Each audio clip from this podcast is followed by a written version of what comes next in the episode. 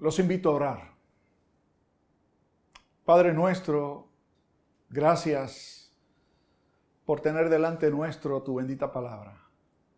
Te pedimos que podamos oír tu voz al compartirla, que podamos entender a dónde pertenecemos, que podamos vivir a la luz de eso.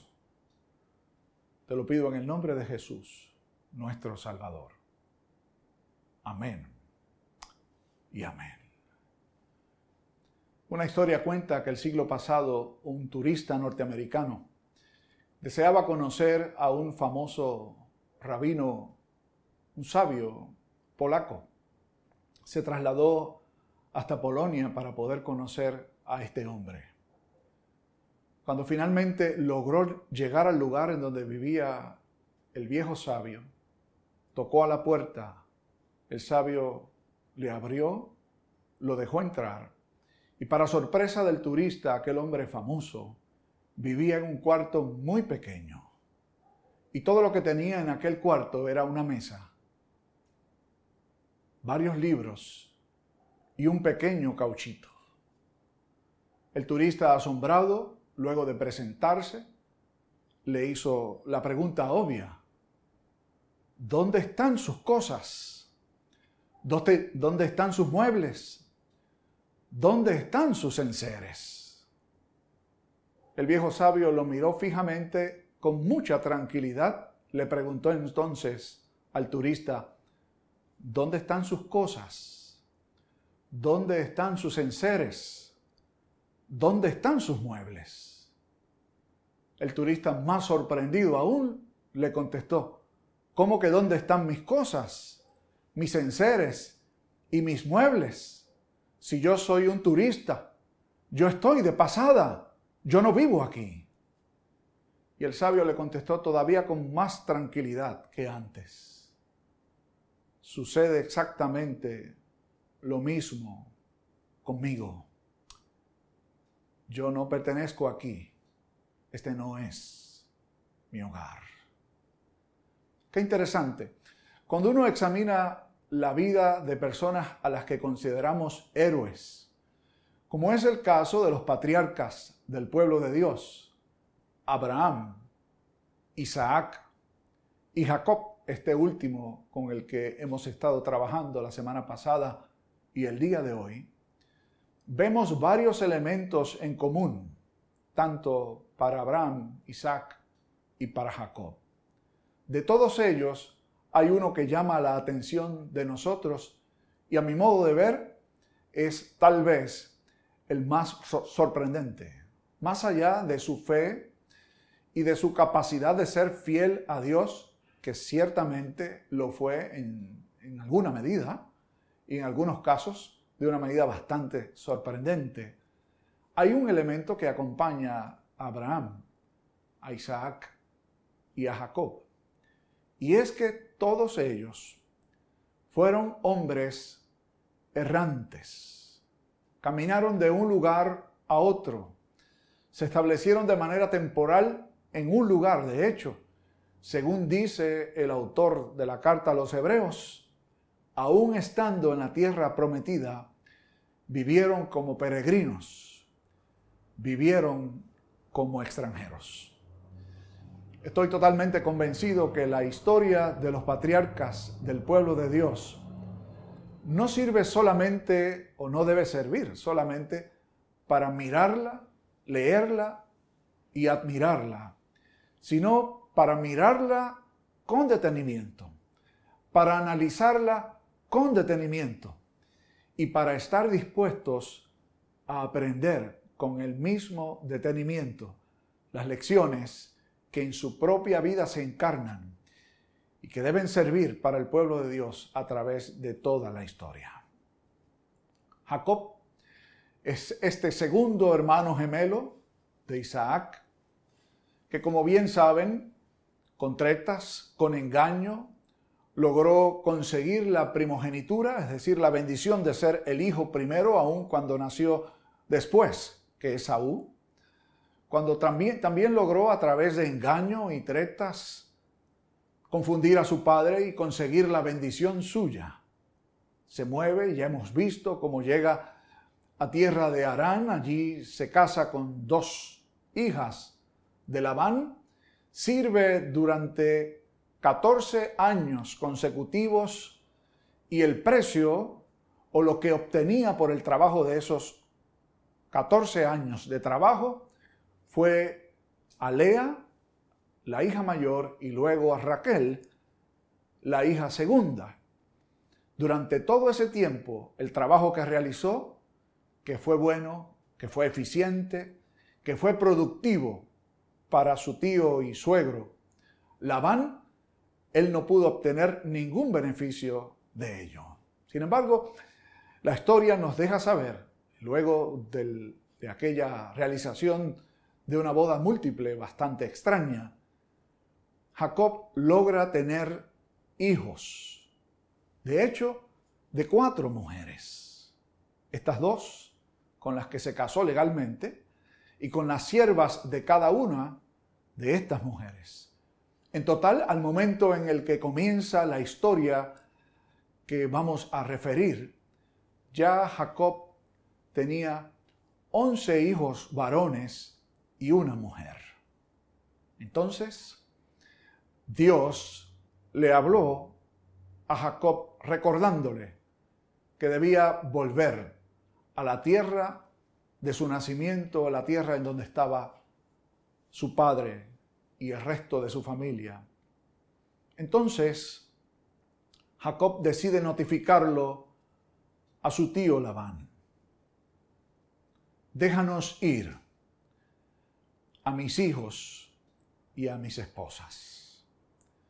Y Labán, que es este personaje bastante despreciable, por cierto, extremadamente aguzado, como diría el jíbaro nuestro, extremadamente listo, capaz de hacer lo que fuera para lograr siempre en el negocio que realizara sacar los mejores dividendos, le contesta a Jacob con una propuesta. Básicamente le dice, no te vayas. Bien sé que el Dios a quien tú sirves me ha bendecido por causa de tu presencia conmigo. Por lo tanto, dime cuál es el precio. De hecho, es la manera en que Labán estaba acostumbrado a trabajar sus cosas. Ya lo había hecho antes con Jacob cuando le preguntaba cuánto tengo que pagarte, cuál es el precio. Y aquí le está poniendo la misma oferta. Dime cuál es el precio, con el fin de que te puedas quedar aquí conmigo y yo pueda seguir disfrutando de las bendiciones que Dios me da a través de tu presencia. Y Jacob le contestó algo que me parece que es extremadamente revelador. Le dijo, no me des nada. Es decir, no estoy negociando, no hay nada que puedas darme tú que me convenza de que debo quedarme en este lugar. Más bien, lo que hizo Jacob fue hacerle una propuesta que Labán no podía rechazar. Le dijo, vamos a hacer un trato. Y el trato consistía en lo siguiente. De todas las ovejas que tenía Labán, recuerden, Jacob no tenía nada había trabajado por el precio de las dos hijas de Labán, de todas las ovejas que tú tienes. De hecho, el porcentaje menor de ovejas eran ovejas pintadas, es decir, eran ovejas de más de un color. La gran mayoría de las ovejas de Labán eran ovejas de un color sólido, o blancas o negras. Y aquí está la propuesta de Jacob. De las ovejas que están pintadas, yo voy a tenerlas y voy a trabajar por un tiempo más para ti apacentando las ovejas. Al final del tiempo, las que estas, de estas ovejas se produzcan, que sean pintadas, es decir, que sean de varios colores, serán mías. Las de colores sólidos serán tuyas. Esta era una propuesta para Labán extremadamente favorable porque las grandes probabilidades era que se siguieran reproduciendo la mayor cantidad de ovejas de color sólido y no las ovejas de color pintado. Así que Labán acordó y le dijo, está bien, vamos adelante con el trato. Pero Labán muy astuto hizo algo más. Antes de que comenzara el proceso de la crianza o lo espera, de que se criaran más ovejas, tomó todas las ovejas suyas y aún las ovejas pintadas y las apartó para que sus dos hijos las cuidaran y Labán tenía que empezar a esperar ovejas nuevas sin tener ovejas propias. Así que lo que hizo Labán fue que puso todas, absolutamente todas las ovejas en, su, en la parte de su tierra y a Labán lo dejó sin nada, solamente al cuidado de las ovejas. Lo que vemos hasta aquí es un tiempo de cero probabilidad, según el criterio de los hombres y según el criterio de Labán, un negocio de un solo lado. Labán tenía todas las de ganar, no solo porque Jacob le había hecho una propuesta excelente, sino porque él mismo se había asegurado de que él iba a tener todas las ovejas y si acaso las que Labán tendría serían las que a partir de allí se criaran o nacieran pintadas.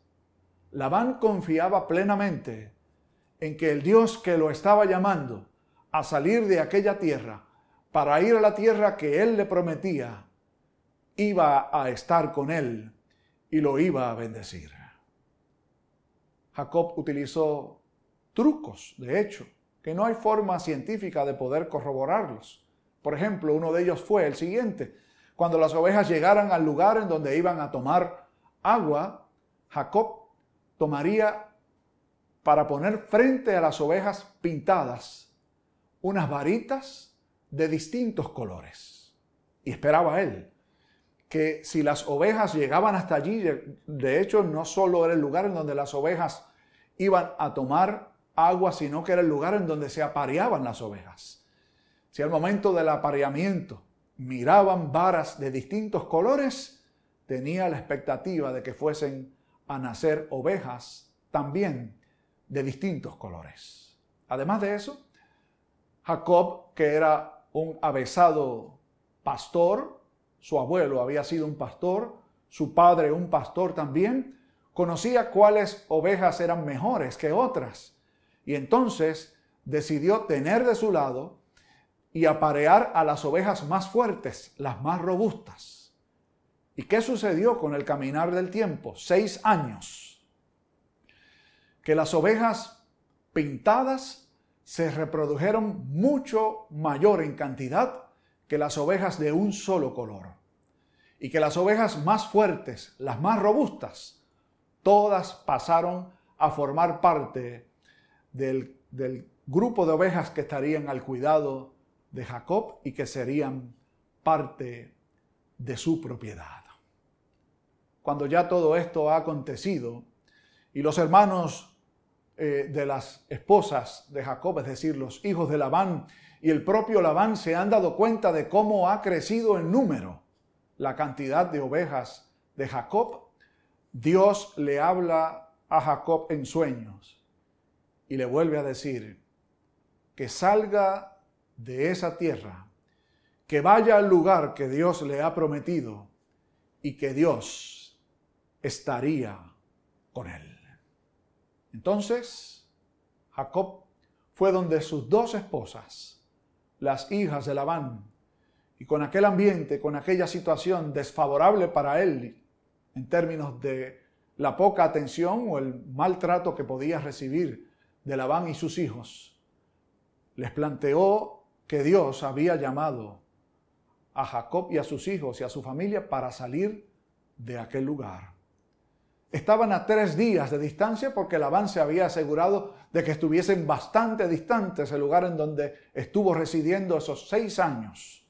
Jacob y su familia versus Labán y los suyos, a tres días de distancia. Las hijas de Labán consintieron con Jacob y decidieron salir juntamente con él, sus hijos y todo lo que Jacob hasta ese momento había conquistado, que realmente era una gran cantidad, no solo de ovejas, sino de camellos y otros animales y siervos que había conseguido con el transcurrir de esos seis años. Así que ideó con su familia salir a escondidas, sin que Labán se enterara de que se habían escapado. Una de las hijas de Labán, la esposa preferida de Jacob, decidió robar los dioses, es decir, las imágenes de su padre, y salen escondidas para huir a la tierra que Dios le habría de dar a Jacob. Cuando Labán se da cuenta de que ya no están allí sus hijas, sus nietos, y Jacob emprendió el camino para encontrarse con él y de alguna manera vengarse por haberse ido con tretas, por haber escapado de su presencia. Sin embargo, cuando llega al lugar en donde estaba ya Jacob en el monte Galaad, en un sueño, Dios le habla a Labán y le advierte que no le haga daño a Jacob cuando sus intenciones eran totalmente contrarias. Cuando lo encuentra, le recrimina el haberse ido, el haberse escapado sin permitirle despedirse de sus hijas y sus nietos. Le recrimina que se haya llevado sus ídolos. Y Labán le responde que le ha servido por tantos años y que ha salido de aquel lugar porque Dios le ha pedido que salga y porque tenía temor de que Labán fuera con tretas a tratar de convencerle de que se quedara nuevamente. Le dijo además, puedes buscar por qué me acusas de que me he llevado tus ídolos, porque Jacob no sabía que su esposa Raquel se había llevado los ídolos. Entonces Labán entra en las tiendas de Jacob y su familia buscando los dioses. Su hija Raquel los esconde. Estos dioses no son capaces de salvar a Labán y Labán no es capaz de encontrarlos tampoco. Finalmente, cuando tras la búsqueda no se encuentra nada, Jacob le advierte a Labán y le dice, ¿por qué has dudado de mí? Déjanos ir a mis esposas y a mis hijos. Hagamos un trato. Bien sabes que Dios te ha bendecido por causa mía. Y Labán finalmente accede no porque Jacob se lo pidiera, no porque tuviera compasión de sus hijas y sus nietos, sino porque Dios le advirtió en un sueño que no les hiciera daño. Y en aquel lugar eligieron un montículo y dieron gracias y se comprometieron a no hacerse daño mutuamente. En toda esta historia, llena de altos y bajos, llena de intriga, Dios estaba presente. Si un elemento se puede destacar en ella es justamente ese, que Dios está en control de cada situación que sucede, aún cuando los personajes que desarrollan esta trama hacen cualquier cosa menos honrar a Dios como es debido.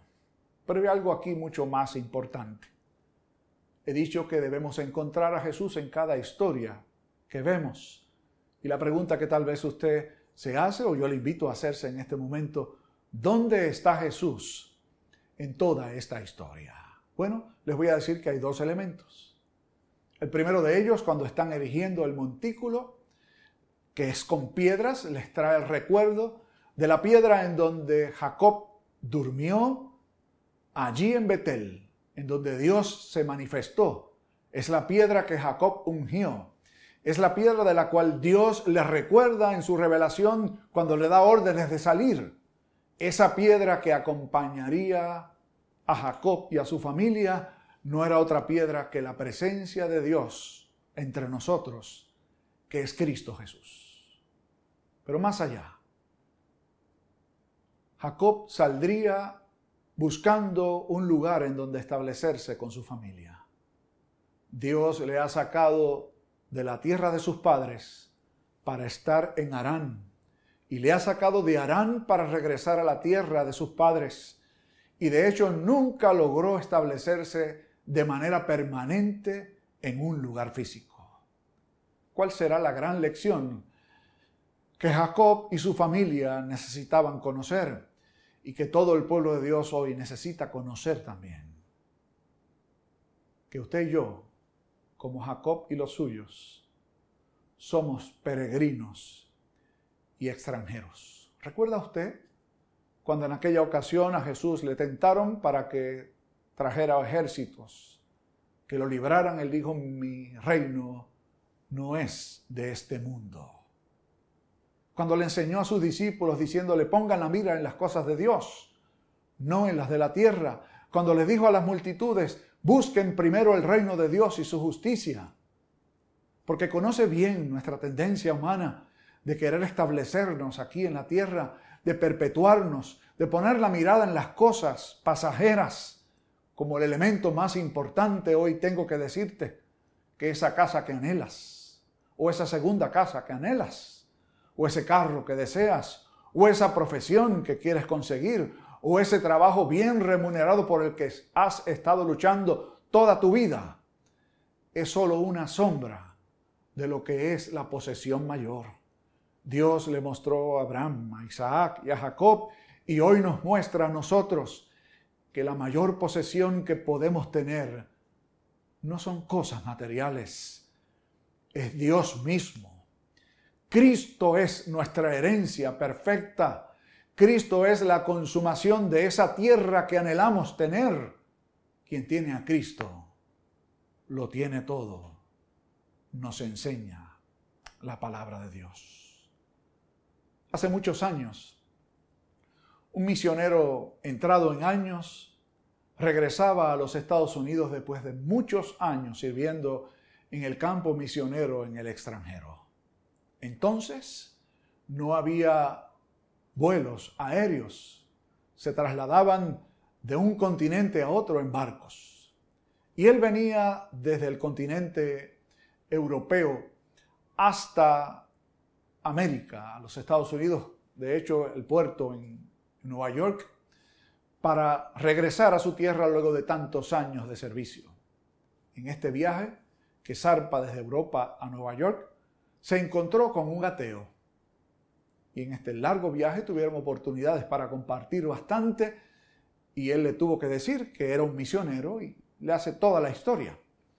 El ateo que procuraba de alguna forma desmerecer la vocación del misionero y hacerle pensar que no tenía sentido todo el trabajo que había hecho por tantos años, le dijo, usted es un misionero tantos años, debería la gente reconocerlo. Y de hecho el resto de las personas que iban en el barco, ninguno parecía conocer al misionero. Y el misionero le contestó, lo que sucede, mi querido amigo, es que aún no he llegado a mi casa. Cuando llegan finalmente al puerto de Nueva York, el ateo lo reta nuevamente y le dice, a ver, cuando nos bajemos del barco, ¿cuántas personas lo van a estar esperando a usted para recibirlo? ya en los Estados Unidos.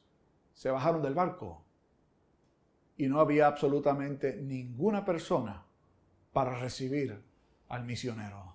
Entonces el ateo le pregunta, a ver, ¿para qué le ha servido tantos años de servicio si usted no tiene absolutamente nadie que se fije en usted? Y el misionero le contestó, lo que sucede, mi amigo, es que aún no he llegado a mi casa. Tomaron un tren que los iba a dejar en el mismo destino, desde Nueva York hasta un pequeño pueblo en el mediano oeste de los Estados Unidos. Cuando están llegando, el ateo vuelve a retarlo. A ver, cuando nos bajemos aquí, ¿cuántos lo van a estar esperando para recibirlo? Y el misionero, al bajarse del tren y ver que no había nadie allí para recibirlo, le dijo al ateo, mi amigo, lo que sucede es que aún no he llegado a mi casa. Se despidieron y el misionero fue caminando desde la estación del tren hasta su hogar. Cuando llegó allí, abrió la puerta, suspiró profundamente y dijo, aún no he llegado a mi casa. Aquella no era su casa no porque no fuera el lugar en donde él iba a vivir, sí lo era, sino porque él entendía muy bien que su verdadero hogar no estaba aquí en la tierra. Lo mismo sucede contigo y conmigo. Nuestra casa no está aquí. Nuestra herencia es Cristo. Nuestra casa está en su presencia. Que así nos ayude Dios. Amén. Padre, ayúdanos a descansar en que no pertenecemos a este mundo y en que todo lo que necesitamos para vivir plenamente felices es a ti. Entonces, que las demás cosas que disfrutamos las podamos entender como dones temporales. Que Cristo sea nuestra herencia y nuestro lugar de descanso. En su nombre lo pedimos. Amén y amén.